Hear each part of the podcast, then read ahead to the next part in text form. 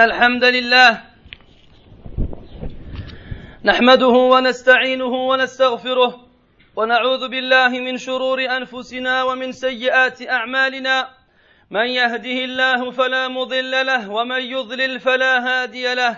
وأشهد أن لا إله إلا الله وحده لا شريك له. وأشهد أن محمدا عبده ورسوله.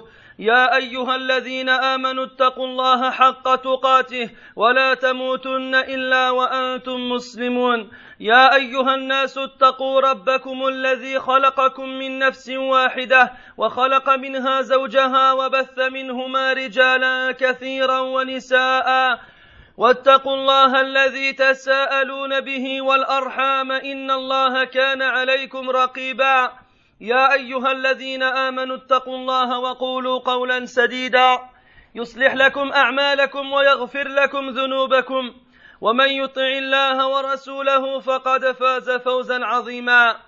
أما بعد فإن أصدق الحديث كتاب الله جل وعلا وخير الهدي هدي محمد صلى الله عليه وسلم وشر الأمور محدثاتها وكل محدثة بدعة وكل بدعة ضلالة وكل ضلالة في النار. أيها المؤمنون نعيش هذه الأيام موعظة بليغة ودروسا عظيمة. يشهدها الأعمى والبصير ويدركها الأصم والسميع إلا أنها لا تؤتي أكلها إلا حين تصادف من كان له قلب أو ألقى السمع وهو شهيد. نعيش هذه الأيام مع واعظ الصيف فهل أصغت قلوبنا لموعظته؟ وهل وعينا درسه؟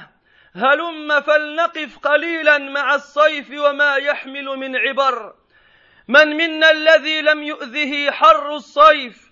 كلنا وجد من ذلك نصيبا قل منه أو كثر فأي شيء تعلم تعلمناه من الحر؟ أيها المسلمون من أين يأتي هذا الحر؟ لعل كثيرا من المسلمين تخفى عليهم هذه الحقيقة التي أخبرنا عنها النبي صلى الله عليه وسلم وهي أن هذا الحر الذي نجده في الصيف إنما هو من فيح جهنم وهذا يدل على أن جهنم مخلوقة الآن وهي تنتظر سكانها. روى البخاري في صحيحه من حديث أبي هريرة رضي الله عنه أن النبي صلى الله عليه وسلم قال اشتكت النار إلى ربها فقالت يا رب أكل بعضي بعضا فأذن لها بنفسين نفس في الشتاء ونفس في الصيف فهو أشد ما تجدون من الحر وأشد ما تجدون من الزمهرير. وفي الصحيحين من حديث أبي هريرة رضي الله رضي الله عنه أن النبي صلى الله عليه وسلم قال إذا اشتد الحر فأبردوا بالصلاة فإن شدة الحر من فيح جهنم. وإذا كان هذا الحر الشديد الذي يعيقك أخي المسلم عن أخي المسلم عن أشياء كثيرة إنما هو نفس أذن لجهنم أن تتنفس. فكيف بجهنم نفسها وقد ذكر الله عنها ما ذكر كقوله تعالى إذا ألقوا فيها سمعوا لها شهيقا وهي تفور وإذا رأتهم وقال تعالى وإذا رأتهم من مكان بعيد سمعوا لها تغيظا وزفيرا وعلى الذين يهربون من هذا الحر الدنيوي أن يفكروا بعقولهم فمن الغباء أن يهرب أن يهرب الإنسان من الأخف إلى الأشد. وصدق الله جل جلاله إذ يقول وقالوا لا تنفروا في الحر. قل نار جهنم أشد حرا لو كانوا يفقهون.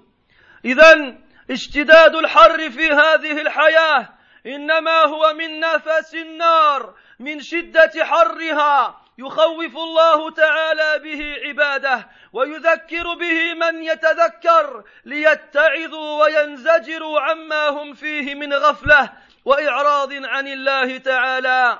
ولذلك عباد الله ترونه يختلف من سنة إلى أخرى أي الصيف ومن عام إلى آخر وكل ذلك بقدر بعد العباد عن الله أو قربهم منه سبحانه. أيها المسلمون ما عبد الله عز وجل بمثل الخوف منه من عقابه وناره وغضبه. قال أبو سليمان رحمه الله أصل كل خير في الدنيا والآخرة الخوف من الله عز وجل. وكل قلب ليس فيه خوف لله فهو قلب خرب. ولقد حذر الله جل وعلا عباده من النار وكرر الوعيد بها وضرب لها من الأمثال في كتابه العزيز وعلى لسان رسوله الأمين صلى الله عليه وسلم ما تشيب منه الولدان وتتقطع منه القلوب والأفئدة. ولكن أين المعتبرون وأين الخائفون من الله جل وعلا حق خوفه؟ هل انتبهت من نومها القلوب الغافلة؟ وهل ثابت إلى رشدها النفوس السادرة؟ أين الخوف من النار الذي أخاف الملائكة المقربين؟ كما في قول الحق سبحانه وتعالى ومن يقل منهم إني إله من دونه فذلك نجزيه جهنم كذلك نجزي الظالمين. وأين الخوف من النار؟ الذي لحق الأنبياء والمرسلين كما في قوله تعالى ذلك مما أوحى إليك ربك من الحكمة ولا تجعل مع الله إلها آخر فتلقى في جهنم ملوما مدحورا. وأين الخوف من النار الذي اقض مضاجع الصالحين؟ حيث قال الله تعالى عنهم كانوا قليلا من الليل ما يهجعون وبالأسحار هم يستغفرون. وقال سبحانه تتجافى جنوبهم عن المضاجع يدعون ربهم خوفا وطمعا ومما رزقناهم ينفقون. ما ما أنذر العباد رعاكم الله بشيء أشر من النار. النار موحشة أهوالها عظيمة وأخطارها جسيمة وعذابها أبدا في مزيد. كلما خبت زدنا زادها الله جل وعلا سعيرا. أخرج الترمذي من حديث عتبة بن غزوان رضي الله عنه أن النبي صلى الله عليه وسلم قال: إن الصخرة العظيمة لتلقى من شفير جهنم فتهوي, فتهوي, فتهوي, بها فتهوي فيها سبعين عاما ما تقضي إلى قرارها. وقال عمر رضي الله عنه أكثروا ذكر النار فإن حرها شديد وقعرها بعيد وإن مقامعها حديد. عباد الله إن الناس كلهم حريصون على راحة أنفسهم وأهليهم. يوفرون لهم الوسائل الواقية من الحر والبرد. وإذا ما اشتدت عليهم سموم الحر رأيناهم يتنقلون إلى المصائف والمنتجعات الباردة في أنحاء العالم. وكم هو عظيم الأسى! عندما نرى أكثرهم لا يقيم وزنا لنار جهنم ولا يعمل على وقاية نفسه ومن تحت يده منها والله عز وجل قد خاطب عباده المؤمنين وحذرهم منها بقوله يا أيها الذين آمنوا قوا أنفسكم وأهليكم نارا نارا وقودها الناس والحجارة عليها ملائكة غلاظ شداد. لا يعصون الله ما أمرهم ويفعلون ما يؤمرون. وإن من علامات الشقاوة العمل للدنيا والإعراض عن الآخرة. أيها الأحبة إن شدة الحر التي يجدها من وقف حاسر الرأس حافي, القد حافي القدمين في حر الظهيرة. ما هي إلا نفس من فيح جهنم. نعوذ بالله منها ومن حرها. وقد جاء في الصحيحين من حديث أبي هريرة رضي الله عنه أن رسول الله صلى الله عليه وسلم قال ناركم هذه التي يوقد بنو آدم جزء من سبعين جزءا من نار جهنم. فقالوا والله إن كانت لكافية. فقال صلى الله عليه وسلم إنها فضلت عليها بتسعة وستين جزءا. كلهن مثل حرها. فحق على العاقل أن يسأل نفسه وهو يتقي حر, حر الدنيا ماذا أعد لحر الآخرة ونارها؟ يا من لا يصبر على وقفة يسيرة في حر الظهيرة. كيف بك إذا دنت الشمس من رؤوس الخلق وطال وقوفهم وعظم كربهم واشتد زحامهم؟ روى مسلم عن المقداد بن الأسود رضي الله عنه قال سمعت رسول الله صلى الله عليه وسلم يقول تدنى الشمس يوم القيامة من الخلق حتى تكون منهم كمقدار ميل فيكون الناس على قدر أعمالهم في العرق فمنهم من يكون إلى كعبيه ومنهم من يكون إلى ركبتيه ومنهم من يكون إلى حقويه. ومنهم من يلجمه العرق إلجاما وأشار رسول الله صلى الله عليه وسلم بيده إلى فيه. تلكم نار الآخرة وذلكم حر الوقوف. فأين المتقون؟ أيها المؤمنون لئن كنا نتقي الحر بأجهزة التكييف والماء البارد ورحلات المسابح وكل هذه نعم تستوجب الشكر. فهل تأملنا وتفكرنا كيف نتقي حر جهنم؟ كيف ندفع لفحها وسمومها عن أجسادنا الضعيفة ووجوهنا المنعمة مما يتقي المسلم به جسده من نار جهنم؟ وقد روى البخاري عن أبي سعيد الخدري رضي الله عنه مما يتقي المسلم به جسده من نار جهنم. ما روى البخاري عن أبي سعيد الخدري رضي الله عنه أن النبي صلى الله عليه وسلم قال من صام يوما في سبيل الله بعد الله وجهه عن النار سبعين خريفا. صيام الهواجر ومكابدة الجوع والعطش في يوم شديد حره بعيد ما بين طرفيه ذلك دأب الصالحين وسنة السابقين. يقول أبو الدرداء رضي الله عنه صوموا يوما شديدا حره لحر يوم النشور وصلوا ركعتين في ظلمة, في ظلمة الليل لظلمة القبور. وخرج ذات يوم عبد الله بن عمر رضي الله عنهما في سفر معه بعض أصحابه.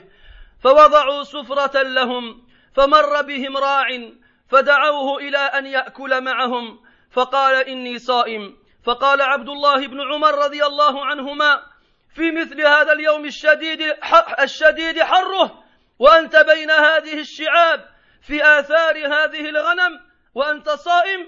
فقال الرجل أبادر أيامي هذه الخالية. فعجب منه ابن عمر رضي الله عنهما فقال له هل لك أن تبيعنا شاة من غنمك ونطعمك من لحمها ما تفطر عليه ونعطيك ثمنها؟ فقال الراعي إنها ليست لي إنها لمولاي. فقال عبد الله فما عسيت أن يقول لك مولاك؟ إن قلت أكلها الذئب. فمضى الراعي وهو رافع إصبعه إلى السماء وهو يقول فأين الله؟ فلم يزل ابن عمر رضي الله عنهما يردد كلماته كلمته هذه. فلما قدم المدينة بعث إلى سيد الراعي فاشترى منه الراعي والغنم فأعتق الراعي ووهب له الغنم. فهلموا عباد الله نبادر أيامنا الخالية حتى تتلذذ أسماعنا وما ألذها من مقال. يوم يقال كلوا واشربوا هنيئا بما أسلفتم في الأيام الخالية. أيها المؤمنون لنغتنم صيفنا بالطاعات ولنستزد فيه من الحسنات فالأجر يعظم مع المشقة. حذاري حذاري أن تقعدنا عن المبادرة إلى الخير. عباد الله إن هذا الحر له غاية مهما طالت أيامه. فبعد الحر يأتي الجو, الجو البارد. وهكذا الدنيا لا يدوم لها حال. وهذا أعظم تنبيه للمسلم كي يدرك أن الشيء لا يدوم في هذه الدنيا. فالدنيا حر وبرد وغنى وفقر وقوة وضعف وعز وذل وصحة ومرض وحياة وموت وضيق وفرج. وفي هذا تنبيه للظالم أن ينتظر دوران الدائرة عليه. وتسلية للمكروب المبتلى الذي ينتظر فرج الله عز وجل. وكثير من المسلمين اليوم في بقاع شتى يعيشون ظلما واضطهادا ولا يعلم مداه إلا الله جل وعلا. فلهم بشرى فإن الحال لا تدوم. لكل شيء إذا ما تم نقصان فلا يغر بطيب العيش إنسان. هي الأمور كما شاهدتها دول. من سره زمن سأته أزمان. وهذه الدار لا تبقي على أحد ولا يدوم على حال لها شأن. بارك الله لي ولكم في القرآن العظيم وفي أحاديث سيد المرسلين. ونفعني وإياكم بما فيهما من الآيات والذكر الحكيم. أقول ما تسمعون وأستغفر الله.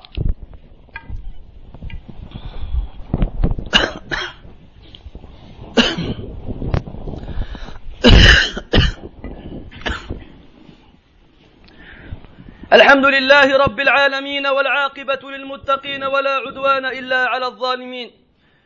وأصلي وأسلم على أشرف الأنبياء والمرسلين وإمام الأتقياء والصالحين نبينا وحبيبنا محمد وعلى آله وأصحابه أجمعين وبعد.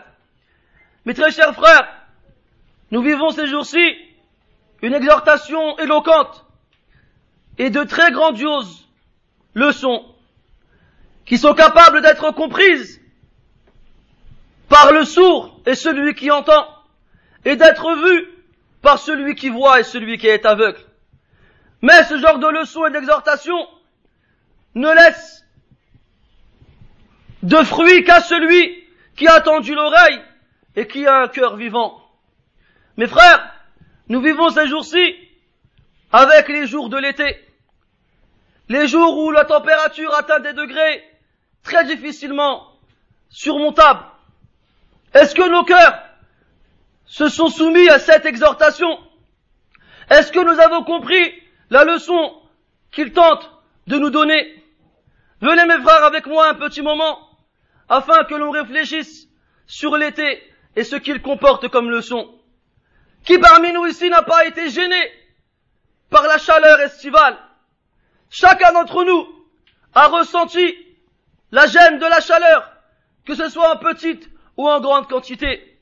Mais qu'est-ce que, en dehors de la gêne, l'été nous a inculqué comme leçon? Mes frères, savez-vous déjà d'où provient cette chaleur? La plupart des musulmans, malheureusement, ignorent cette vérité et cette réalité que le prophète sallallahu alayhi wa nous a enseigné. Cette chaleur, mes très chers frères, n'est qu'un souffle de l'enfer. Et ceci indique que l'enfer est une créature qui existe déjà et qui ne fait qu'attendre ses futurs occupants.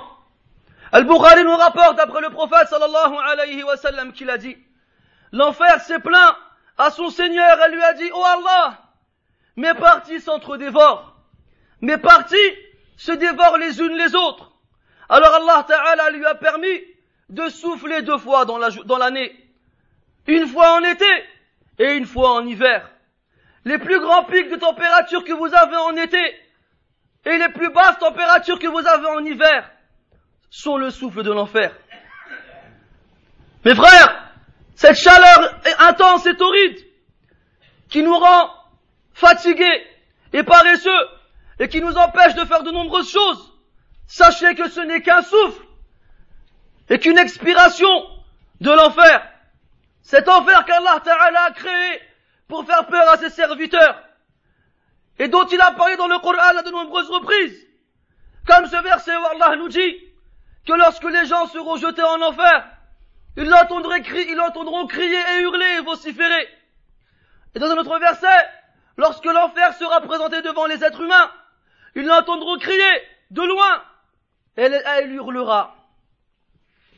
Et ce qui est étonnant, mes frères, ce sont ces gens ici-bas qui lorsque la chaleur s'accroît et que le thermomètre monte, il, il cherche tous les moyens possibles pour échapper à cette chaleur terrestre et à cette chaleur mondaine. Pourquoi n'ont-ils pas réfléchi avec les raisons qui les différencient et les distinguent des animaux?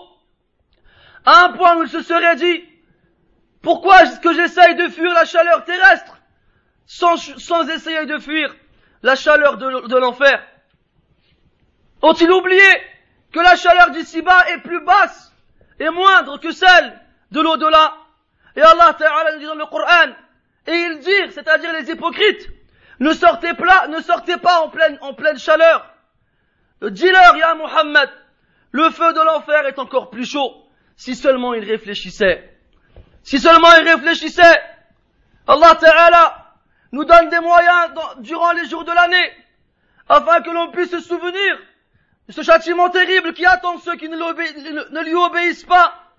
Mais les gens oublient cela. Les gens oublient cela, et d'une année à l'autre, ils se rivalisent dans l'achat de climatiseurs et autres ventilateurs, ou bien ils essayent de voyager vers des destinations plus ou moins fraîches, afin de ne pas être touchés par cette chaleur. Mes frères, sachez qu'on n'a pas adoré Allah Ta'ala avec une chose équivalente à la peur. D'avoir peur de lui, son châtiment et sa colère, et son enfer. Abu Sulaiman, rahimahullah, disait, la base de tout bien dans ce bas monde et dans l'au-delà, c'est la peur d'Allah tabaraka wa ta'ala. Et chaque cœur dans lequel il n'y a pas la peur d'Allah, c'est un cœur détruit. Et sachez mes frères, qu'Allah tabaraka wa ta'ala a mis en garde ses serviteurs dans l'enfer, dans, le, dans le Coran, contre l'enfer, et a, multiplié et, répété la menace, et leur a donné de nombreux exemples dans le Coran, et d'après le prophète sallallahu alayhi wa sallam, qui sont suffisants pour recouvrir la tête de l'enfant de cheveux blancs et pour déchirer en morceaux les cœurs vivants. Mais où sont ceux qui prennent des morales Et où sont ceux qui réfléchissent Et où sont ces cœurs qui, dans lesquels demeure un peu de vie Et où sont ces âmes qui continuent à, à, trépiter lorsqu'elles entendent, à trembler lorsqu'elles entendent la menace d'Allah tabaraka wa ta'ala Où est la peur de l'enfer Cette peur qui a fait peur, cette, cette peur qui a fait même peur aux anges les plus proches d'Allah tabaraka wa ta'ala. Quand Allah ta'ala les a menacés de l'enfer en leur disant, et celui parmi eux qui dit que je suis un Dieu en dehors d'Allah, alors certes, nous le rétribuerons de l'enfer. Et c'est ainsi que nous rétribuons les injustes. Et as-tu déjà vu un ange, toi, dire cela? Non, jamais. Ou cette peur de l'enfer qui a atteint les prophètes et les messagers lorsqu'Allah leur a dit dans le Coran Voici ce qu'Allah t'a révélé de, la, sagesse. Et n'attribue pas avec Allah un autre Dieu. Sinon tu seras jeté en enfer. Où tu, resteras à te plaindre toi-même. Et, et, infiniment. Ou cette peur de l'enfer. Qui a fait partir de, la tête des pieux le sommeil et l'envie de dormir. C'est ainsi qu'Allah l'a décrit dans le Coran en disant, il passait une petite partie de la nuit à dormir, et avant l'aube, ils imploraient le pardon d'Allah Azza wa Et Allah dit dans le Coran en parlant d'eux, leurs flancs s'arrachent de leurs couches et ils invoquent Allah avec peur et espoir et ils dépensent de ce qu'on leur donne. Mes frères, Allah n'a pas averti ses serviteurs d'une chose comparable à l'enfer. Il n'y a pas une chose qui est pire que l'enfer. Car l'enfer, mes frères, on s'y trouve seul. Ses affres sont terribles. Et ses dangers sont énormes. Son châtiment est continuel et ne s'arrête jamais et ne fait que croître. Chaque fois que sa flamme s'adoucit, Allah Azza wa la ravivit. At-Tirmidhi rahimahullah nous rapporte que le prophète sallallahu alayhi wa sallam a dit on a jeté un énorme rocher dans, le fossé de l'enfer. Elle, est tombée pendant 70 ans elle n'est pas encore arrivée au fond. Et Omar radiallahu anhu disait, multipliez le rappel de l'enfer, car certes, sa chaleur est horrible, et son fond est lointain, et ses massues sont de fer. Mes frères, la plupart d'entre nous fait tout ce qu'il peut pour être à l'aise, ainsi que sa famille. Il va chercher tous les moyens possibles pour pouvoir se préserver du froid lorsqu'il fait très froid, ou de la chaleur lorsqu'il fait trop chaud. Et Allah Ta'ala dit dans le Coran, ô vous qui avez cru, préservez-vous, vous et vos familles, d'un feu qui a comme combustible les gens et les pierres, et qui est protégé et surveillé par des anges, durs et sévères, qui ne désobéissent pas en Allah Azzawajal, qui ne, désobéissent pas à l'ordre qu'Allah leur a donné, et qui accomplissent ses commandements. Et sachez mes frères, que parmi les signes de la tristesse, ici-bas et dans l'au-delà, c'est d'œuvrer pour ce bas monde et de se détourner de l'au-delà. Et là, je m'adresse à tous mes frères qui sont présents ici, en particulier ceux qui sont à l'extérieur, ceux qui n'ont pas de plafond au-dessus de leur tête pour les protéger des rayons du soleil. Lorsqu'on reste quelque temps dehors, lorsqu'il fait chaud ainsi, et qu'on a la tête découverte, et encore pire, et pire encore si on était pieds nus, et qu'on ressent, la chaleur intense des rayons du soleil, la première des choses qui nous vient en tête, c'est de se protéger de cette chaleur-là. Que devrions, que devrions-nous dire alors? Le jour du jugement où Allah tabaraka wa ta'ala fera descendre le soleil jusqu'à ce qu'il soit au-dessus de la tête des êtres humains. Comme le prophète sallallahu alayhi wa sallam nous informe, il nous dit que le soleil se rapproche de la tête des êtres humains. Et les gens se mettront à suer. Qui parmi nous ici ne suit pas? Qui parmi nous ici ne sent pas les gouttes de sueur dégoulinées le long de ses tempes ou du reste de son corps Alors il se dit que la khutbah va bientôt finir et qu'il pourra retourner dans sa voiture, allumer la climatisation ou bien se mettre à l'abri chez lui ou ailleurs. Mais ce jour-là, mon frère, où est-ce que tu iras lorsque le soleil sera au-dessus de ta tête et que tu te mettras à suer et que chacun suera en fonction des péchés qu'il a commis ici-bas? Il y en a parmi nous qui auront de la sueur jusqu'aux chevilles. Et d'autres parmi nous qui auront de la sueur jusqu'aux genoux. Et d'autres parmi nous qui auront de la sueur jusqu'aux hanches. Et d'autres parmi nous qui auront de la sueur jusqu'aux épaules. Et d'autres parmi nous qui se noieront de leur sueur. Mes frères, le feu dans l'enfer n'est pas comme le feu d'ici-bas. Êtes-vous capable de laisser votre main au-dessus du feu quelques instants? Non, vous en êtes incapable. Et le prophète sallallahu alayhi wa sallam nous dit que le feu qu'on a ici-bas est une partie de 70 parties du feu de l'enfer. Alors les sahaba radiallahu anhum ont dit, Ya Rasulallah, si le feu de l'enfer était équivalent à celui qu'on a ici-bas, ce serait suffisant.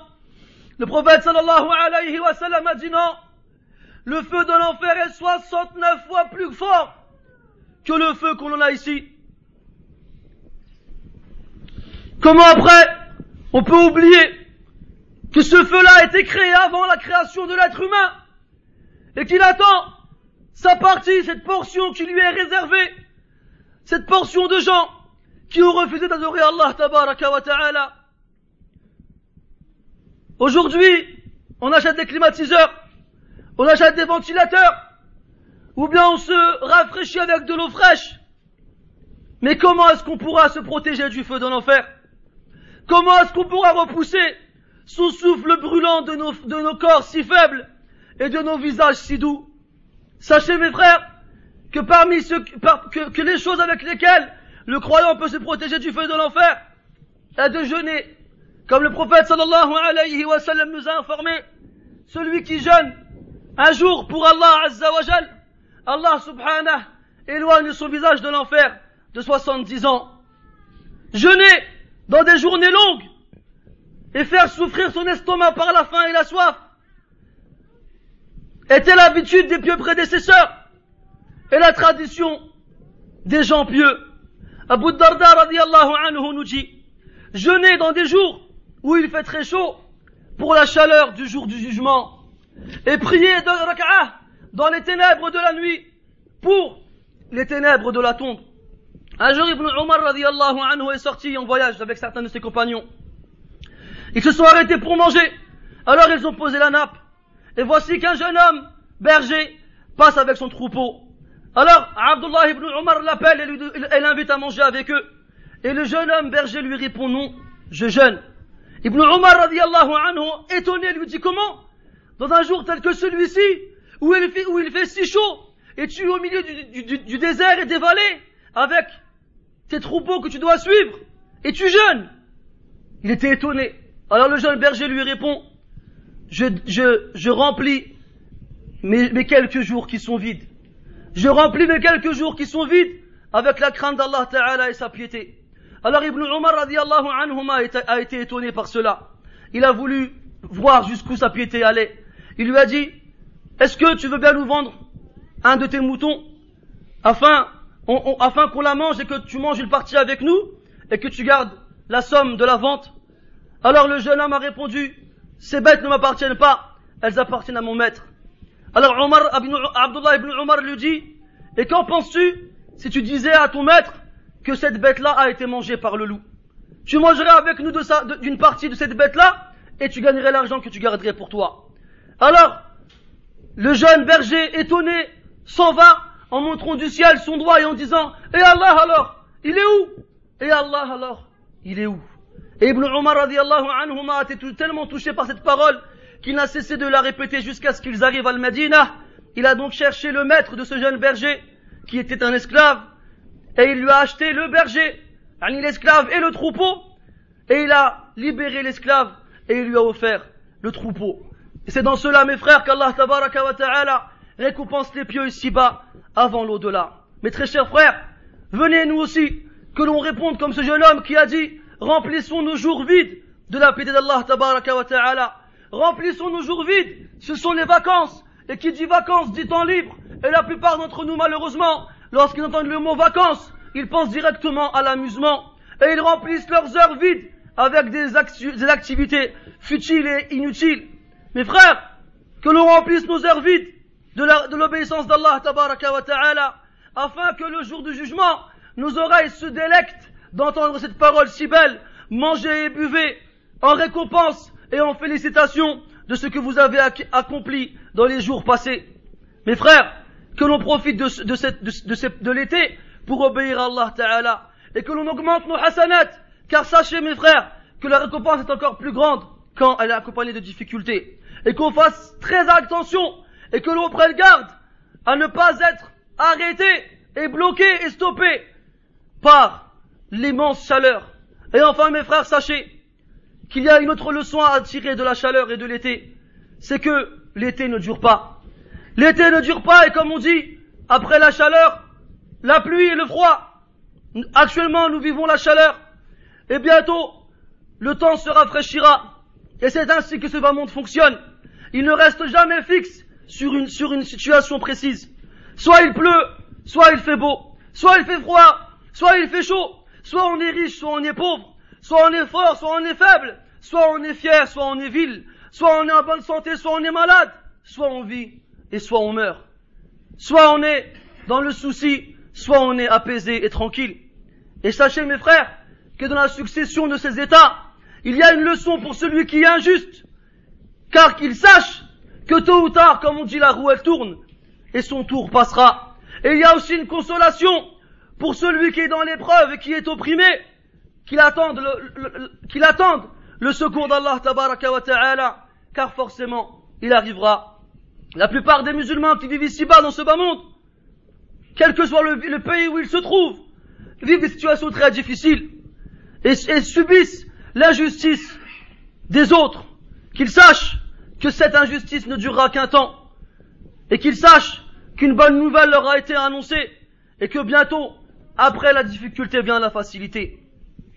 نسأل الله تبارك وتعالى أن يجعلنا ممن يعتبر بوقته وعصره اللهم اجعلنا من الذين يستمعون القول فيتبعون أحسنه أولئك الذين هداهم أولئك هم أولئك الذين هداهم الله واولئك هم اولو الالباب اللهم أنا نسالك رضاك والجنه ونعوذ بك من سخطك ومن النار اللهم إن أجسادنا على عن النار لا تقوى. اللهم اجعل أجسادنا عن النار محرمة. اللهم حرم أجسادنا عن النار. اللهم إنا لا نقوى على حر الدنيا. فلا تعذبنا بحر الآخرة يا أرحم الراحمين. اللهم أحي قلوبنا بطاعتك يا أكرم الأكرمين. اللهم اجعل أعيننا تفيض بالدموع من خشيتك يا أرحم الراحمين. اللهم أملئ قلوبنا خوفا وطمعا يا أرحم الراحمين. اللهم آتنا في الدنيا حسنة وفي الآخرة حسنة وقنا عذاب النار. وصلى الله وسلم وبارك على محمد وعلى آله وأصحابه أجمعين. وقوموا إلى صلاتكم يرحمكم الله.